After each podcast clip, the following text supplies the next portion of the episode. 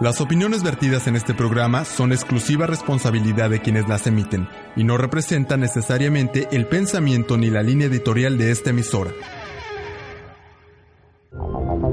Vínculo de Emprendedores, un programa para impulsar y generar proyectos, Debate. entrevistas, Opinión. negocios. Vínculo de Vínculo de emprendedores. Emprendedores con Armando Rangel Díaz.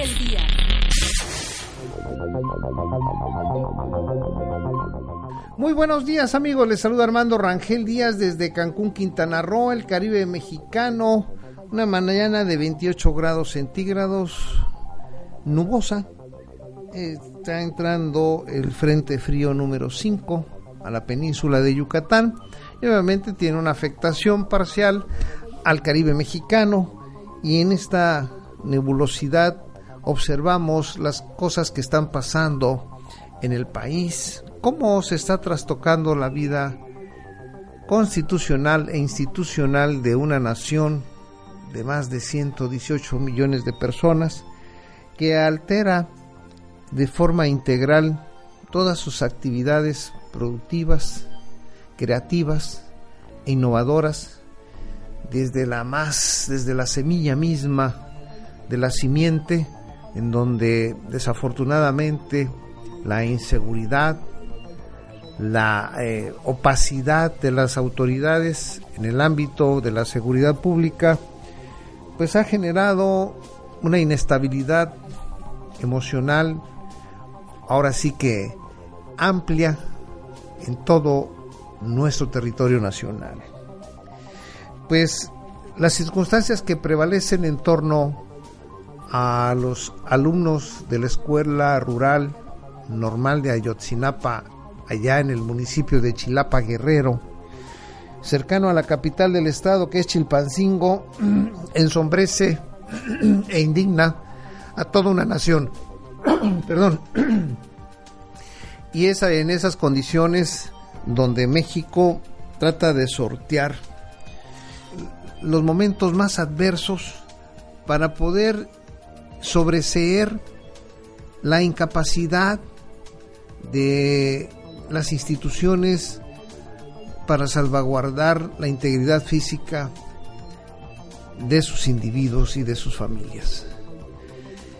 La alteración constante y violación de los derechos humanos acompañan en, las últimas décadas a la administración pública de México y existen una serie de irregularidades y alteraciones que no hablan de un país que quiera que quiera emerger más allá de lo que convencionalmente le ordenan desde el extranjero. Esta matanza que hay allá en el estado de Guerrero pues refleja con cruda realidad la serie de complicidades que la clase política mantiene junto con las instituciones partidocráticas más importantes del país, pero con la complacencia de los órganos institucionales en la procuración de justicia y de coordinación política del interior de la República Mexicana. Ahí está el caso de Ayotzinapa, 43 jóvenes normalistas que todo indica, están desaparecidos, pero todo indica que fueron masacrados. Muestra es que la policía municipal, al servicio de los cárteles, pues sin ningún recato y sin ningún pudor, con todo el cinismo y arbitrariedad y la brutalidad que le puede conferir un alto grado de impunidad, pues masacraron a estos jóvenes, a estos jóvenes estudiantes. Jóvenes que todavía no ten, tenían fincado su proyecto de vida y que como tales pues albergaban la ilusión de alcanzar una especialidad en algo tan importante que es la transmisión del conocimiento. Jóvenes que fueron desollados así como lo escucha usted, desollados. Antes, sí, casi en vivo, uno de ellos fue desollado, le fue arrancada la piel de la cara por más crudo que parezca. Le sacaron los ojos los policías de Iguala Guerrero. ¿Usted había escuchado tal brutalidad en algún ser que tenga eh, todas las condiciones para desollar a alguien, sacarle los ojos que estando vivo? La verdad que se antoja a una más allá de cualquier película de terror que usted pueda haber escuchado. Y en esto, en esto está metido el presidente municipal de Iguala Guerrero, el señor José Luis Abarca Velázquez. Está metido también el gobernador Ángel Aguirre Rivero, quien ahora jocosamente dice que si tiene que renunciar para resolver, en algo pueda resolver su situación, lo haría. Pero sale a la palestra el nuevo dirigente del PRD, Carlos Navarrete, a decir que si se tiene que ir Ángel Aguirre Rivero, gobernador de Guerrero, se tendría que ir también entonces el gobernador del Estado de México, Erubiel Ávila, por la matanza, sí, de también jóvenes, a lo mejor delincuentes, potenciales delincuentes que se habían rendido a manos del ejército allá en Tlatlaya. Y aparte se tendría que ir el gobernador de Tamaulipas, el hermano de aquel candidato que mataron, de aquel candidato del PRI gobernador que mataron allá en Tamaulipas. Y así se tendrían que ir no sé cuántos otros gobernadores. Porque la situación es de ingobernabilidad en este país. Pero lo curioso de todo esto, si en algo puede haber curiosidad, es que hubo un individuo que por sus antecedentes ya había señalado esta situación irregular desde hace un año. Y ese individuo fue el hombre de las ligas, René Bejarano, un hombre que fue exhibido públicamente en el escándalo que tuvo el, recibir dinero de este argentino amante o querido o compañero de Rosario Robles Berlanga, actual secretario de la Sede Sol, que por cierto está demandando por 540 millones al PRD, por el dinero que le dio a Rosario para financiar al PRD.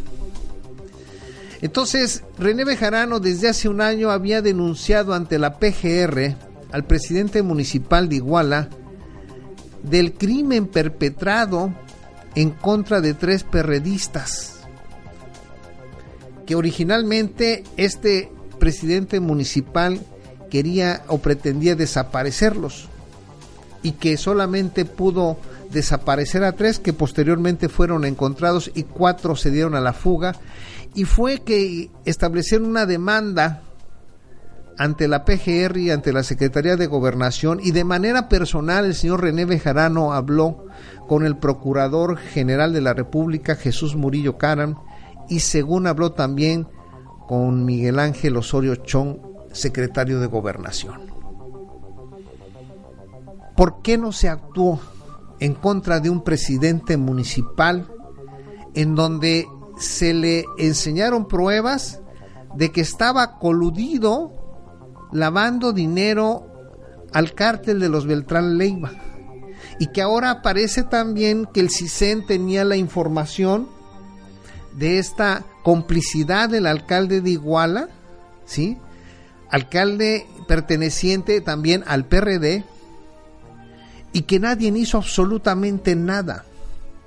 O sea, los antecedentes ya, e incluso tres días antes de la matanza de estos jóvenes estudiantes de la normal rural de Ayotzinapa, Guerrero, tres días antes, tanto René Bejarano como Sofía Mendoza, viuda de Arturo Hernández Cardona, que fue uno de los desaparecidos, que fue el fundador del PRD en Iguala, ¿sí? acudieron a la Corte Interamericana de los Derechos Humanos en Washington a denunciar a este alcalde Y esto también lo sabía el gobernador Ángel Eladio Ángel Eladio Aguirre este Ángel Ángel Eladio que se llama le dicen Layo, Ángel Aguirre, gobernador de Guerrero.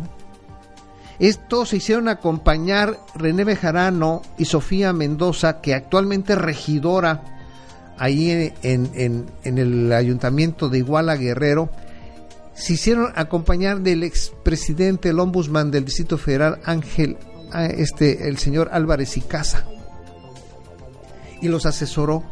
Y uno dice, ¿no se podía haber evitado esta masacre, esta matanza? Lo único que sí queda claro es que hay un pacto de impunidad en la clase política de México. Y así lo aceptó, así lo aceptó el día de ayer en una entrevista con Carmen Aristegui, Carlos Navarrete, presidente actual del PRD. Y ahí dijo, si se va Ángel Aguirre, se tendría que ir Erubiel Ávila del Estado de México, porque ahí tienen la matanza de Tlatlaya, y el gobernador de Tamaulipas por las fosas de San Fernando, Tamaulipas. Las fosas comunes. Yo creo que hay una banalización de todo esto, no nada más por el PRD, sino por el propio presidente de la República, el secretario de Gobernación y el procurador general. Si tenían la información del CISEN, porque si el CISEN la tiene, la debe de tener el secretario de Gobernación. Y si la tiene el secretario de Gobernación, pues la debe de tener el presidente de la República. ¿Sí? De que este, este presidente municipal José Luis Abarca, junto con su esposa y sus hermanos, y aparte el compadre, que era el secretario de Seguridad Pública de Iguala, pues mantenían esta sociedad y muestra de ello es que pues ahí construyeron en Iguala la, la plaza comercial más grande, los tamarindos, con recursos del cártel de los Beltrán Leiva. Y si esto es real, pues imagínense ustedes en manos de quién estamos. ¿Quién gobierna este país? ¿Quién determina el rumbo? ¿Y cómo es que un estudiante, ya no digamos de una normal superior, de una primaria o de una preprimaria, puede remontar la mala educación? el mal ejemplo, pero que está sujeto a los vaivenes de las complicidades que establecen el crimen organizado y los gobiernos de los y los tres niveles de gobierno en este país. Eso es lo que está pasando y Ayotzinapa es un crimen de Estado. Porque si René Bejarano será lo que sea René Bejarano, podrás ver exhibido como el hombre más corrupto que tenía el, gobierno de Andrés Manuel López Obrador, ¿sí? Pero al fin y al cabo, él denunció a tiempo y en forma con quien tenía que denunciarlo. Y para agregarlo, y por si fuera poco, y si faltara algo, el diputado local del PRI, allá en Guerrero, Rubén Figueroa, hijo, hijo del tigrito del tigrito, ¿sí? De aquel hombre de la matanza de Aguas Blancas. Denunció hace seis meses en el Congreso local precisamente lo que le estoy refiriendo. Que el presidente municipal de Iguala, Guerrero, el señor José Luis Abarca, tenía una complicidad abierta con los cárteles de los Beltrán Leiva. Y así lo dijo hoy en la mañana en una entrevista radiofónica. Y que eso lo llevó a recibir una amenaza de Ángel Aguirre Rivero, gobernador de, del estado. Ángel Aguirre Rivero, gobernador de Guerrero.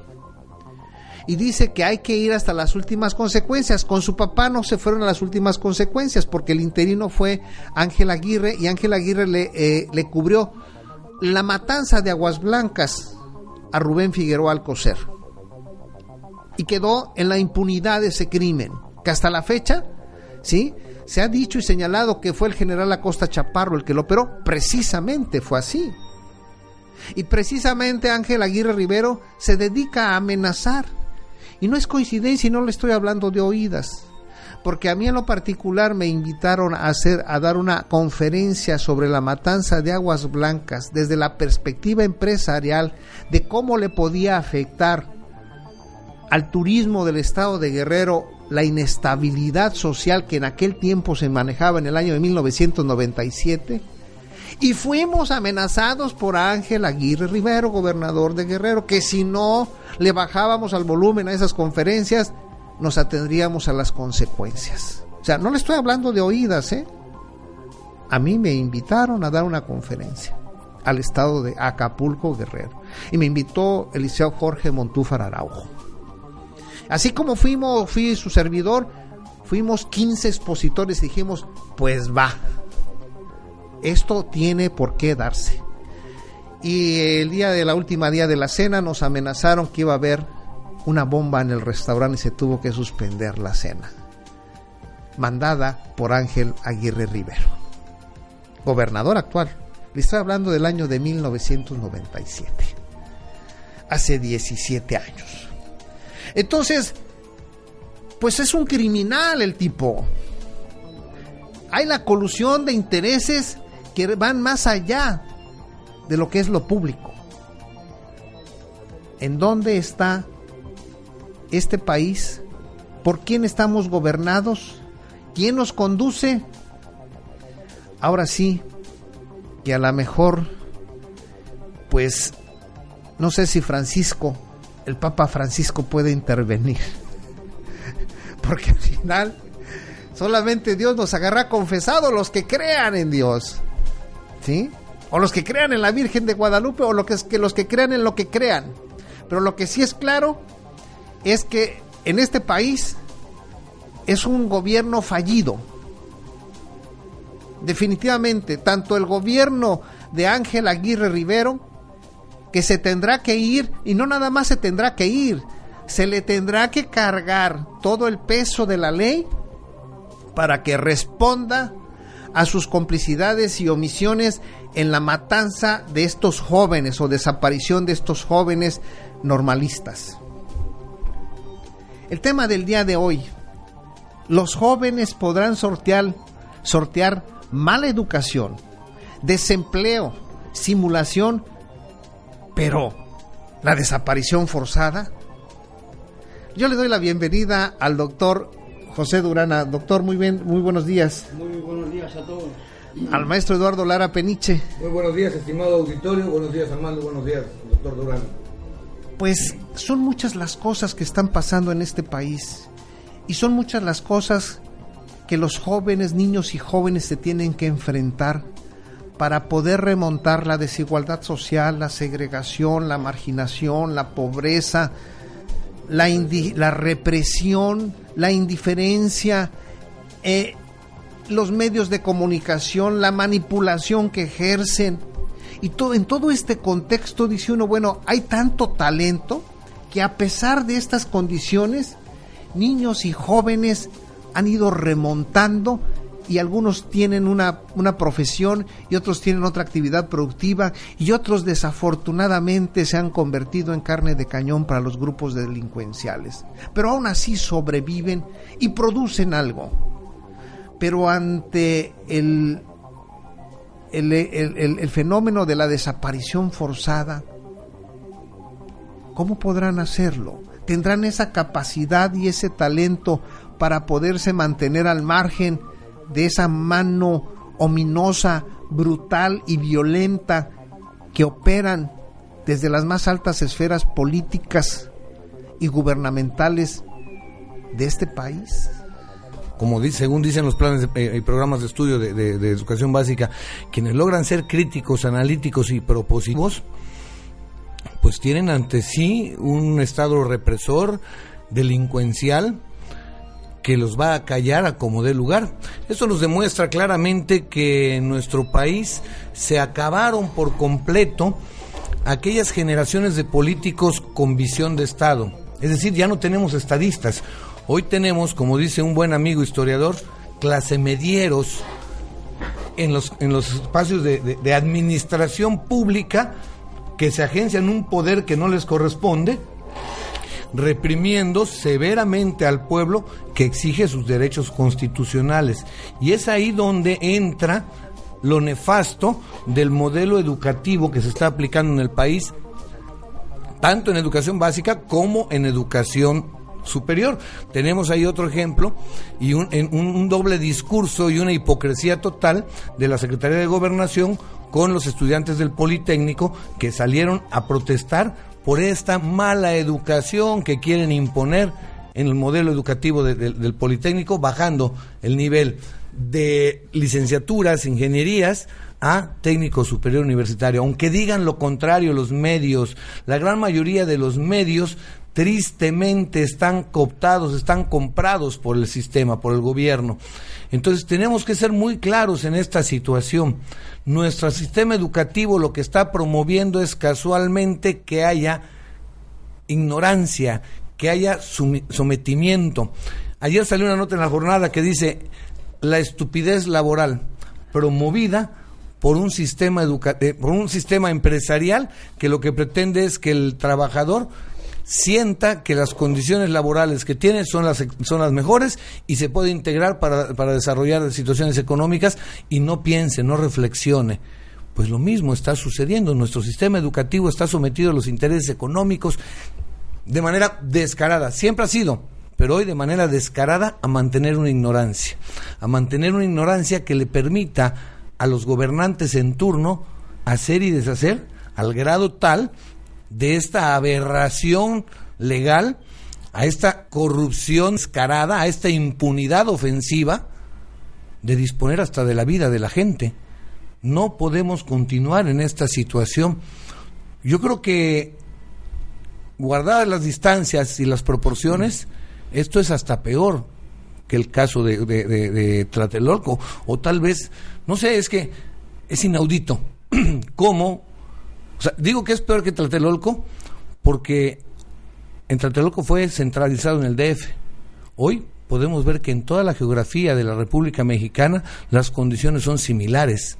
Hay una represión brutal, lo podemos, lo vivimos hace un año los docentes acá en Quintana Roo, lo vivieron hace unos meses, este, la población de, de Carrillo Puerto, lo vive Tamaulipas, lo vive Puebla, lo vive Veracruz, lo vive Michoacán, Guerrero, Oaxaca, Sonora, Chihuahua. ¿Dónde? ¿Dónde puede el pueblo resguardarse de la inseguridad, ya no solo del llamado crimen organizado, sino del gobierno mismo en sus tres niveles? Tenemos que retomar una educación que verdaderamente sirva a nuestro pueblo para comprender las circunstancias que vivimos, tanto en el orden económico, en el orden social y en la integración de actividades que verdaderamente sean de beneficio para la sociedad. Tenemos que hacer efectivo el artículo 39 por medio constitucional el poder dimana del pueblo, el poder es del pueblo, y el pueblo tiene en todo momento el derecho de cambiar la forma de su gobierno. Y del 71 constitucional que nos dice que con el 0.13% de la lista nominal los ciudadanos tienen eh, la, la, facultad de presentar iniciativas de ley por medio de sus diputados. Hagamos que los diputados trabajen en beneficio del pueblo y no solo de sus bolsillos, porque no podemos permitir que gobernantes ineptos inflados en su ego, en una nube que no les deja ver más allá de su nariz, dispongan hasta de la, vida de los ciudadanos. Pues aquí habría que ver cuántos diputados responden, eh, o sea, en el sentido de que si no están en la narcobancada, o en la bimbobancada, en la cocabancada, en la televisa bancada, en la telebancada, porque esa, esa es la otra. Mientras hay, hay millones, hay más de 100 millones de niños, ¿sí? De preescolar que no van a la escuela en el mundo. Pero hay niños que tampoco van a la escuela y la comunidad internacional se ha hecho ausente, se ha hecho eh, autista. Pero también, ¿sí? Proveer, eh, proveer la educación es el canal o es el camino por donde es el paso inicial para lograr, ¿sí? Reciclar o resituar o redefinir a los países por la senda del desarrollo. Ya lo hizo la India. Ya lo está haciendo la India, ya lo hizo Corea, ya lo hizo China. Pero México parece ser que cada vez más tiende al monte, ¿sí? Al camino de herradura, a la brecha, que es en donde quieren, en donde están empecinados en mantener a millones de jóvenes. Esta circunstancia eh, no contribuye a restaurar el tejido social y no contribuye tampoco a que a la sociedad se le incorpore sin perjudicarla de una manera tan terrible, manteniéndola sometida ante el terrorismo, doctor Durana. Estas expectativas de millones de jóvenes, sí, que tienen que remontar la mala educación, el desempleo, bajos salarios, pocas, pocas este, eh, prestaciones sociales, en las áreas donde medio trabajan. ¿Cómo hacerle cuando la educación para ellos llegar a ese, a ese grado de escolaridad les es muy costoso? Entonces se les está desalentando y todo pareciera indicar que la escalera social ahora será el crimen organizado. Yo no creo que haya una especie animal o una pareja de animales que puedan transmitir esta herencia de corrupción, de barbaridades, de antivalores humanos. O sea, somos la especie humana. Y, pero no hay, eh, detrás de nosotros, debajo de nosotros, no hay eh, eh, esa, esa, no sé, esa pareja que pueda transmitir estos antivalores que tenemos actualmente.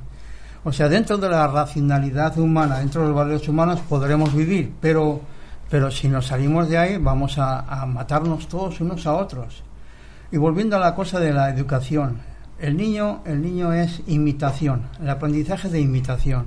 Si lo que ven por fuera es corrupción, si lo que ven por fuera es que les van a matar a los 15, a los 20 años, entonces aprenden enseguida, aprenden enseguida lo que hay que hacer, lo que no hay que hacer. El niño aprende eso por imitación. Entonces hay que darles algo diferente de lo que tenemos, porque si no, pues en poco tiempo, en pocos años, estamos cavando nuestra fosa para toda la nación. O sea, caeremos todos dentro, porque no hay solución. O, tendemos hacia unos valores humanos o si no, vamos a, la fosa común. Así como, así como dice el doctor Durán, y me parece muy acertado, yo quiero agregarle un espacio. Desde el año pasado inició el sistema eh, político mexicano, el gobierno, a promover el bullying, aunque digan que están haciendo lo contrario. Le dan nombre a una situación de agresividad social hoy llamada bullying, donde nos responsabilizan a los docentes de la educación básica de esa agresividad de nuestros alumnos. Y la verdad es que ante situaciones como esta de, de, Iguala, la de Tlatraya, eh, y todas las que estamos viviendo en México, y como bien dice el doctor Durana, el niño aprende de imitación. Entonces, ¿qué es lo que ve el niño en su sociedad, en su cotidianeidad? Que los levantan la policía, los golpean, los, los maltratan y lo sacan y no pasa nada. Entonces ellos también tienen derecho a maltratar, a lastimar, porque no pasa nada, porque el gobierno promueve la impunidad y esa es la misma impunidad que sucede con el llamado bullying. Es un reflejo social. Es, es el bullying que el, que el propio gobierno promueve a través de los medios de comunicación y que se hacen eco de las veleidades y, y caprichos de los gobernadores o de los presidentes municipales. Y ese bullying, pues para muestra podemos tener una infinidad. El último es el que están haciendo con Alicia Ricalde, con Norma Madero, ¿sí? Con Julián Ricalde. Con Julián Ricalde. Ese es el bullying que realiza el gobierno del estado de Quintana Roo a través de algunos medios que, que empresarialmente generaron convenios y, ¿sí? Y que obviamente en una acción empresarial pues responden a los intereses de quien les está pagando. Yo eh, eh, eh, en esta situación del bullying gubernamental, pues no nada más lo vemos con medios de comunicación contra medios de comunicación, sino contra aquellos que en su opinión no le conviene al Estado o que son detenidos, ¿sí? brutalmente y muestra de ello pues es tu persona Eduardo tú fuiste detenido arbitrariamente por una manifestación donde pretendías que eh, salvaguardar intereses del, del gremio magisterial, pero también salvaguardar la seguridad e integridad de los profesores, porque los mismos policías te pusieron en estado de alerta. Definitivamente sí. Ya llegaron los golpeadores del gobierno. O sea, llegaron los que hacen el bullying. Desde el gobierno, sí. Entonces, esas condiciones pues lastiman y laceran a la sociedad. Y son el vivo ejemplo para los niños, para los jóvenes. Entonces, ¿quién promueve y alienta la violencia del mentado bullying, el bullying político? Y lo vemos contra el magisterio, lo vemos contra los médicos actualmente, porque al fin y al cabo el siguiente el, siguiente objetivo es la Secretaría de Salud y los sistemas el Sistema Nacional de Salud para de- de- desmantelarlo y entonces qué hay que hacer bullying para desacreditar a ese gremio y, apro- y apro- y dárselo a la iniciativa privada. Y es en ese esquema, ¿cómo es posible que un joven que tiene aspiraciones académicas, viendo todas estas barbaridades que comete el poder desde el poder, ¿sí? mantiene en una constante inestabilidad emocional a la sociedad, pero también a él mismo. Podrá remontar la mala educación, la mala alimentación, incluso la segregación, pero esta violencia institucionalizada del Estado difícilmente la puede evadir y que si la logra evadir está la desaparición forzada.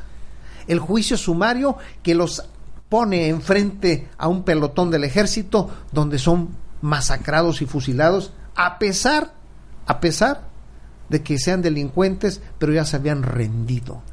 No se respeta ningún protocolo, ningún tipo de política, doctor. Sí, además normalmente el adulto menos valora eh, la inteligencia y la sensibilidad del niño y del joven. Son mucho más rápidos que nosotros, primero porque físicamente están mejor preparados para ver todas estas cosas, todas estas injusticias. Lo ven enseguida, lo relacionan enseguida. Entonces, ellos que están en ese periodo de, formación hacen unas relaciones pero monstruosas capaz de decir que queremos seguir viviendo o no seguir viviendo. Algunos se suicidan y, hay mucha estadística por ahí. Entonces, eh, ¿qué estamos haciendo con esta sociedad que viene detrás? Nos estamos cortándole completamente el, aguante y el deseo de vivir. Les estamos cortando totalmente ese, ese deseo.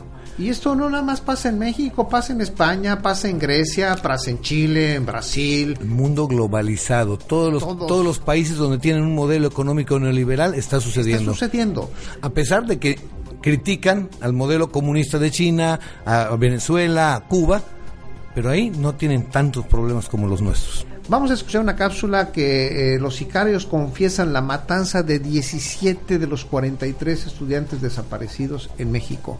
Adelante, Mariana, por favor. Dos miembros de un grupo criminal mexicano vinculado con la policía han confesado haber asesinado a 17 de los 43 estudiantes desaparecidos hace más de una semana. Así lo reflejan varios medios locales basándose en la investigación en curso. La declaración llega después de que anunciaran el hallazgo de una fosa clandestina en las afueras de la localidad de Iguala. Se maneja que los cuerpos de estos jóvenes podrían estar entre los 28 cadáveres recuperados. El secuestro ha provocado una ola de protestas en esa región. El presidente mexicano Enrique Peña Nieto ha anunciado acciones de presidencia en el caso de los estudiantes desaparecidos en Iguala desde finales de septiembre. El mandatario exige a su gabinete llevar a cabo una investigación y castigar a los responsables. y en el marco de las atribuciones del Gobierno de la República y del Gabinete de Seguridad, he instruido a sus elementos para que tomemos acciones, participemos en lo que permita el debido esclarecimiento de los hechos, encontrar a los responsables y aplicar de manera estricta la ley ante estos hechos. La intervención del Gabinete de Seguridad se produce en colaboración con las autoridades del Estado en el sur del país donde ocurrieron los sucesos. Anteriormente, el fiscal general comunicó que dos sicarios detenidos confesaron su participación en el asesinato de 17 de los 43 estudiantes. Los arrestados además confirmaron sus vínculos con la policía municipal. La declaración llega después de que se anunciara el hallazgo de una fosa común en las afueras de la localidad de Iguala. Se sospecha que los cuerpos de estos jóvenes podrían estar entre los 28 cadáveres recuperados. Los alumnos llevan en paradero desconocido desde la noche del 26 de septiembre, cuando agentes locales dispararon en Iguala contra tres autobuses y varios manifestantes que protestaban por la discriminación laboral, causando la muerte de tres alumnos. Vamos a ir a una pausa y volvemos a Vínculo de Emprendedores desde Cancún, Quintana Roo, el Caribe mexicano, con el maestro Eduardo Lara Peniche y el doctor José Durana. Volvemos.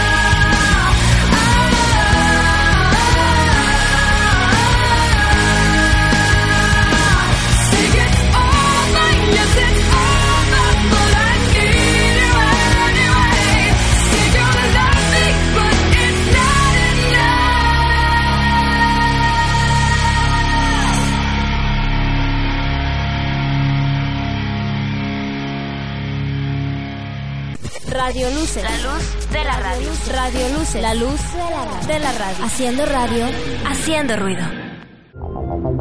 Vínculo de Emprendedores, un programa para impulsar y generar proyectos. Debate. Entrevistas.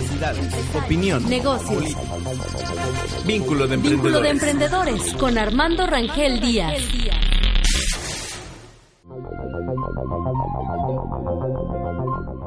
Volvemos a vínculo de emprendedores desde Cancún, Quintana Roo, el Caribe mexicano, con el doctor José Durana y el maestro Eduardo Lara Peniche con el tema del día de hoy. Los jóvenes podrán sortear mala educación, desempleo, bajos salarios, mala alimentación, la simulación gubernamental, pero ¿podrán sortear la desaparición forzada? Ese es uno de los reductos en donde desafortunadamente se ha ido acentuando la violencia en contra de los jóvenes mexicanos, de los jóvenes estudiantes, la intolerancia de las instancias gubernamentales coludidas con el crimen organizado a que el potencial de estos jóvenes se desarrolle de una manera más productiva. Ahora, tal pareciera que estas desapariciones forzadas es el canal para aterrorizar a millones de jóvenes y poderlos cooptar para que engrosen las filas de la delincuencia y el crimen organizado. ¿En dónde está la autoridad? Sacaron unas mantas allá en, en la ciudad de Iguala, el cártel este de Guerreros Unidos, en donde se establecen que si no liberan a los policías detenidos, darán a conocer la lista de todos los políticos guerrerenses que están amafiados con ellos. Pues que la den. Yo no sé, yo no sé a quién quieren espantar con el petate del muerto.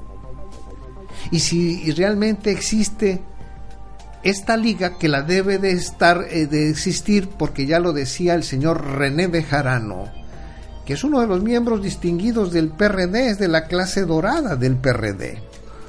Y yo no sé por qué Carlos Navarrete, actual dirigente, se tiene que desgarrar las vestiduras y sostener que si se va Ángel Aguirre, se tendría que ir Erubiel Ávila y el gobernador de Tamaulipas. Y el de Chiapas, y el de y el de Michoacán, Puebla, el de Puebla, el de Veracruz, el de Quintana Roo. ¿En dónde los deja? ¿Sí?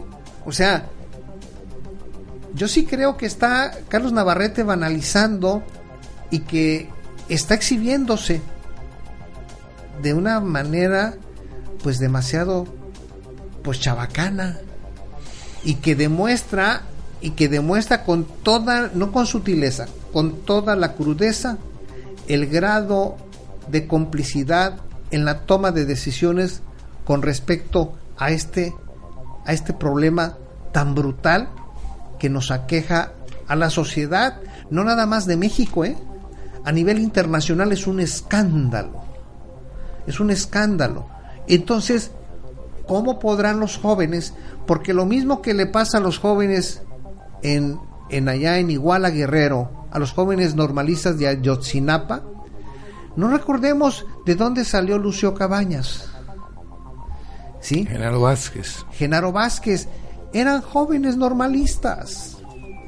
¿Por qué insistir en ese rubro? ¿Por qué eh, someter y quitarles espacios a los jóvenes? Lo dijo el Vestera antes de ir a la cárcel que había que transformar las escuelas normales rurales en centros de capacitación turística.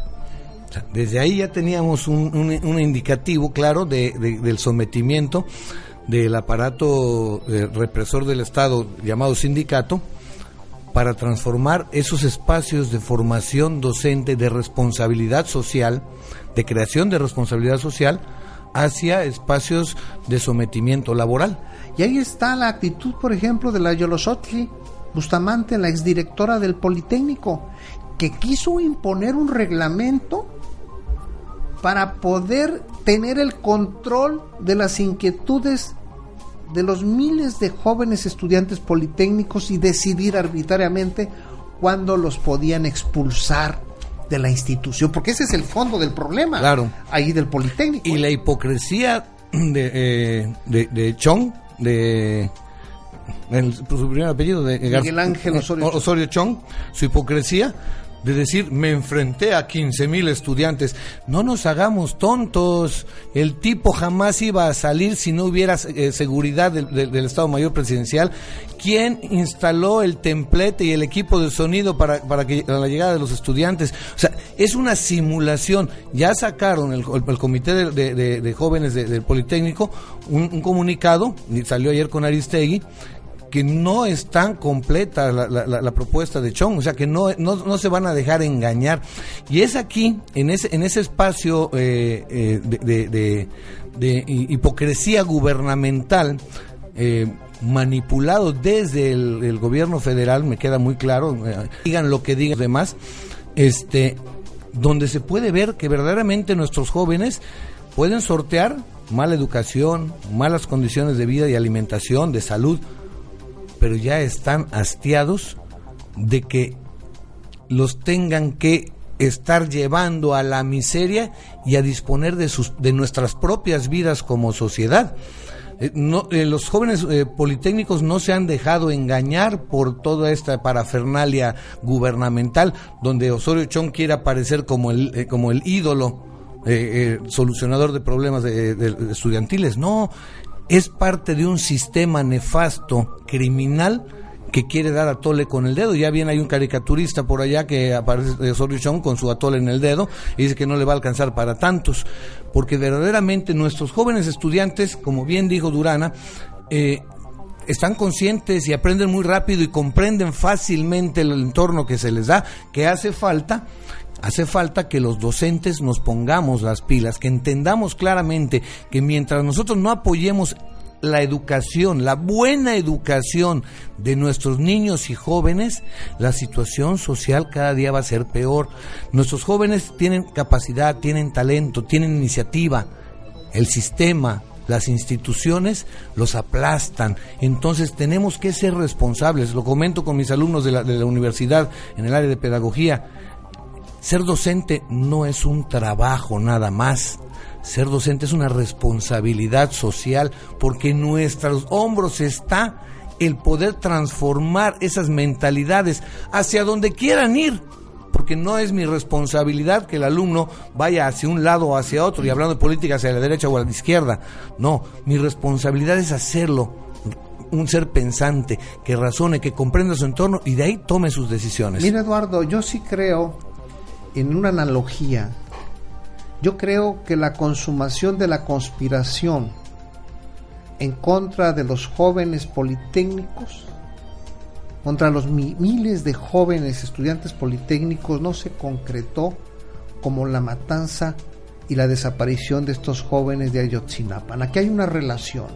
Claro. Aquí hay una relación porque si buscaban a través de la Yolosotli Bustamante el crear el control de millones de jóvenes estudiantes politécnicos es porque es un atentado, ¿sí? vil y llano del ámbito de la política del Estado que pretende amordazar a millones de jóvenes y degradarles su proyecto de superación personal. Claro quedó evidenciado, ¿eh? Y no tocan ahorita ningún politécnico porque tienen encima el problema de Ayotzinapa, porque si no, también los reprimen y los acaban y los desaparecen. Y tienen el problema de Tlatlaya. También. Entonces, es una situación que observamos con suma claridad que la administración de Enrique Peña Nieto y la intervención de Emilio Chuaifet, ¿sí?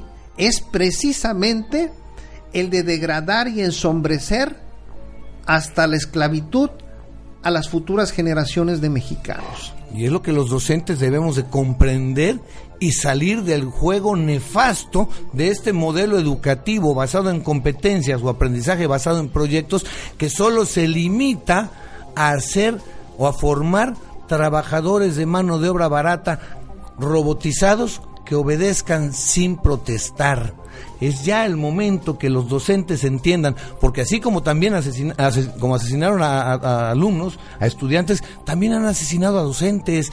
También, como bien dijiste, hace, hace un año fuimos 63 personas detenidas, muchas de ellas civiles que no tenían nada que ver en el asunto, y muchos docentes que estamos protestando no solo por las mejores condiciones y la dignidad del magisterio, sino por una buena educación, por una educación que verdaderamente sirva a nuestro pueblo, por un concepto de solidaridad social para beneficiar a nuestras comunidades desde nuestras capacidades. Pero tristemente nuestro gobierno, haciendo oídos sordos y violando flagrantemente la constitución, porque protesto, dicen ellos, cumplir y hacer cumplir las leyes mexicanas, eso es lo que dicen cuando toman posesión, no lo es, están yendo en todo en, total sentido opuesto. Entonces necesitamos forzosamente generar unas eh, nuevas generaciones conscientes de esta situación. Necesitamos docentes entender que el modelo educativo es impuesto desde la OCDE por órdenes del Banco Mundial, del Fondo Monetario Internacional, para someternos a sus intereses particulares y no a las necesidades del pueblo mexicano. Aquí, doctor, queda claro que ante esta circunstancia se hace más complejo el desafío para millones de jóvenes. No nada más sortear la mala educación, el desempleo, la desnutrición, la salud, la segregación, la simulación, la, la desaparición forzada, sino la conspiración desde el Estado para truncarle sus expectativas de desarrollo intelectual normalmente los mayores, muchos mayores se han corrompido durante la vida, intentan dominar a los de abajo. Los jóvenes que vienen, los niños que vienen es al revés, o sea, vienen totalmente puros eh, con la justicia, con la sensibilidad de, de ser gente sociable, de aprender tal. Y hay un choque tremendo. Cuando ya tienen fuerza, por ejemplo, ya jóvenes, ya adultos de, del Politécnico y tal, entonces hay que tenerles miedo esa es la, evolución de la humanidad, va por ahí. Hay que dejar que los jóvenes que traen cosas nuevas y que están bien fundamentados en su justicia, hay que dejarles vivir, porque si no, nosotros vamos a desaparecer, o sea, vamos a destruirnos totalmente.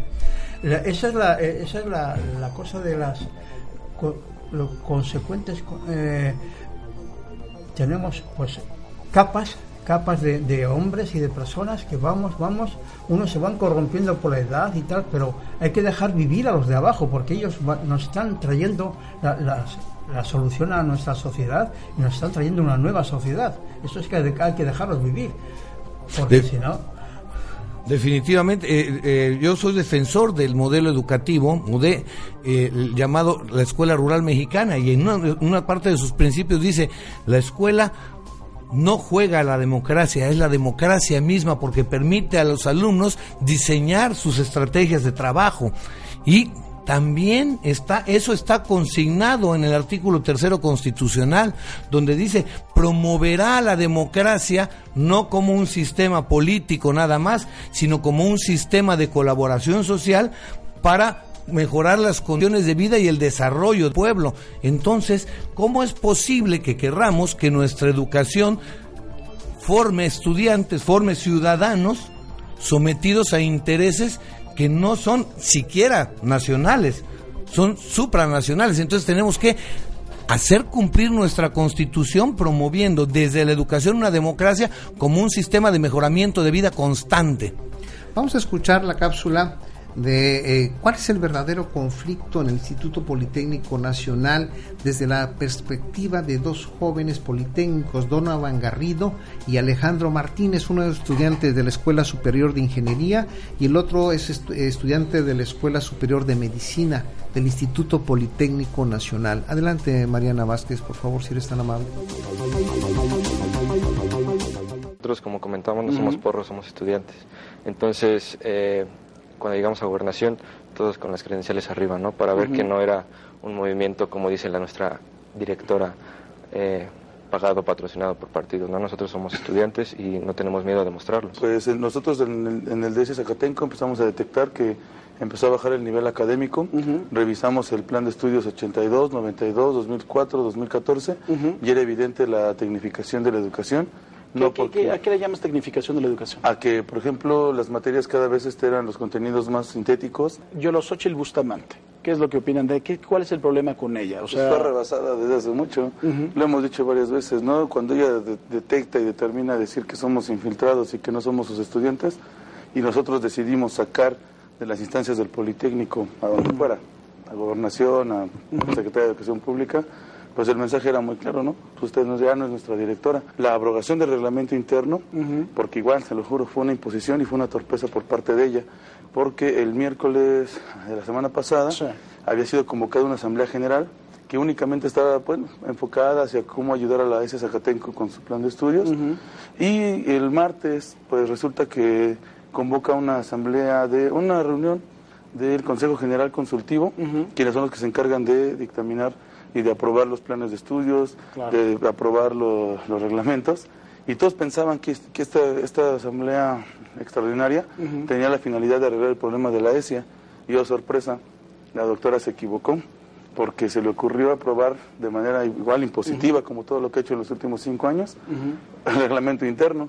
Entonces ella fue la que cambió el tema y entonces hizo que toda la atención de los politécnicos se fuera hacia el reglamento interno, el cual, bueno, también para entender cuáles son sus deficiencias, sí, necesitamos un poquito de tiempo, pero ahorita... A ver, pero ¿cuáles serían los puntos que más... Los puntos claves son que al final de cada párrafo, cuando se marca o se tiene que hablar acerca de, una, de unos lineamientos de, para toma de decisión, al momento de, por ejemplo, hablar de qué manera vamos a otorgar las becas, de qué manera se van a otorgar los, este, de qué manera las sanciones a los alumnos.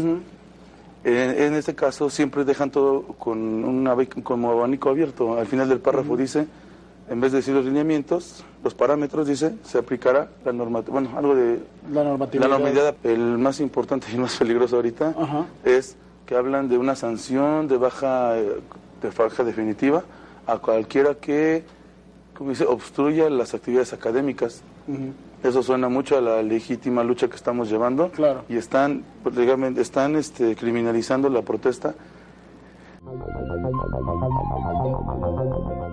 Pues criminalizan la protesta estudiantil.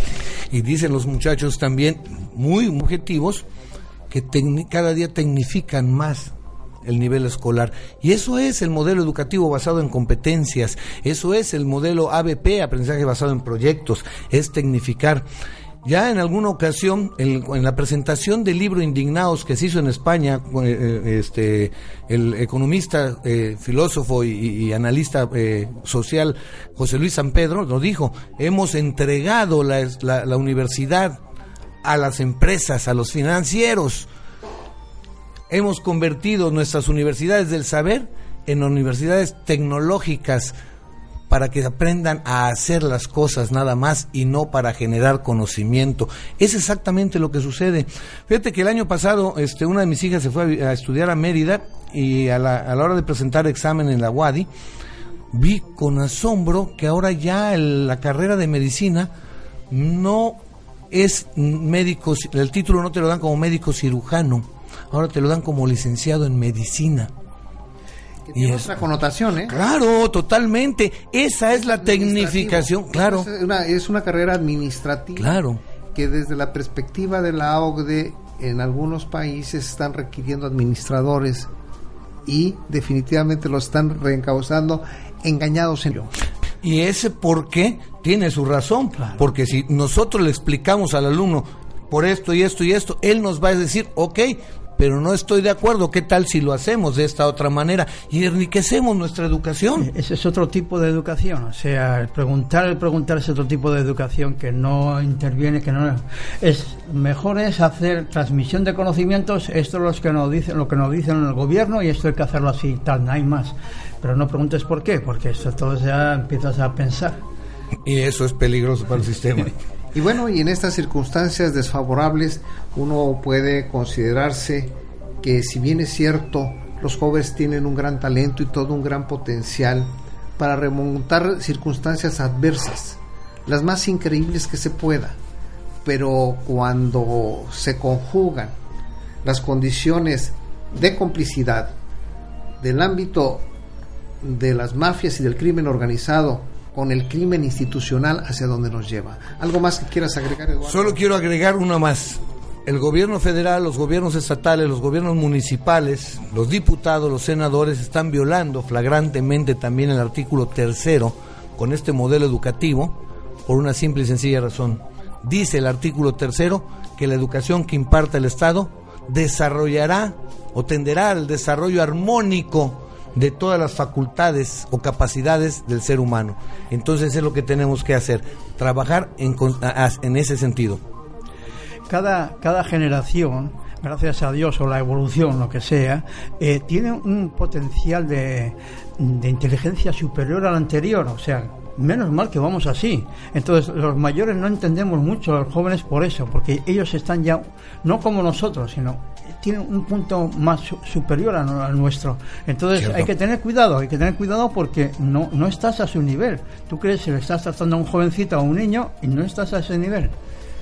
Y bueno, y en estas circunstancias, la verdad que nuestros jóvenes mexicanos tienen tanto potencial que incluso han podido durante décadas estar sorteando la desaparición forzada, la simulación, los bajos salarios, el desempleo, la desnutrición y a pesar de las complicidades que se siguen dando y son manifiestas, la criminalización que se quiere hacer de sus conductas y actitudes por ser jóvenes, a pesar de eso, seguirán sobreviviendo, pero sobre todo seguirán marcando el rumbo de esta bella y hermosa nación que es México. Yo soy Armando Rangel Díaz, les agradezco este vínculo de emprendedores, nos escuchamos el día de mañana, pásela usted muy bien.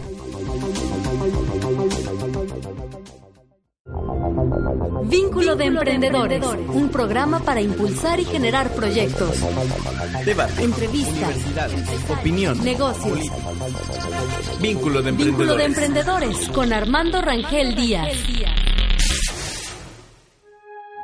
Las opiniones vertidas en este programa son exclusiva responsabilidad de quienes las emiten y no representan necesariamente el pensamiento ni la línea editorial de esta emisora.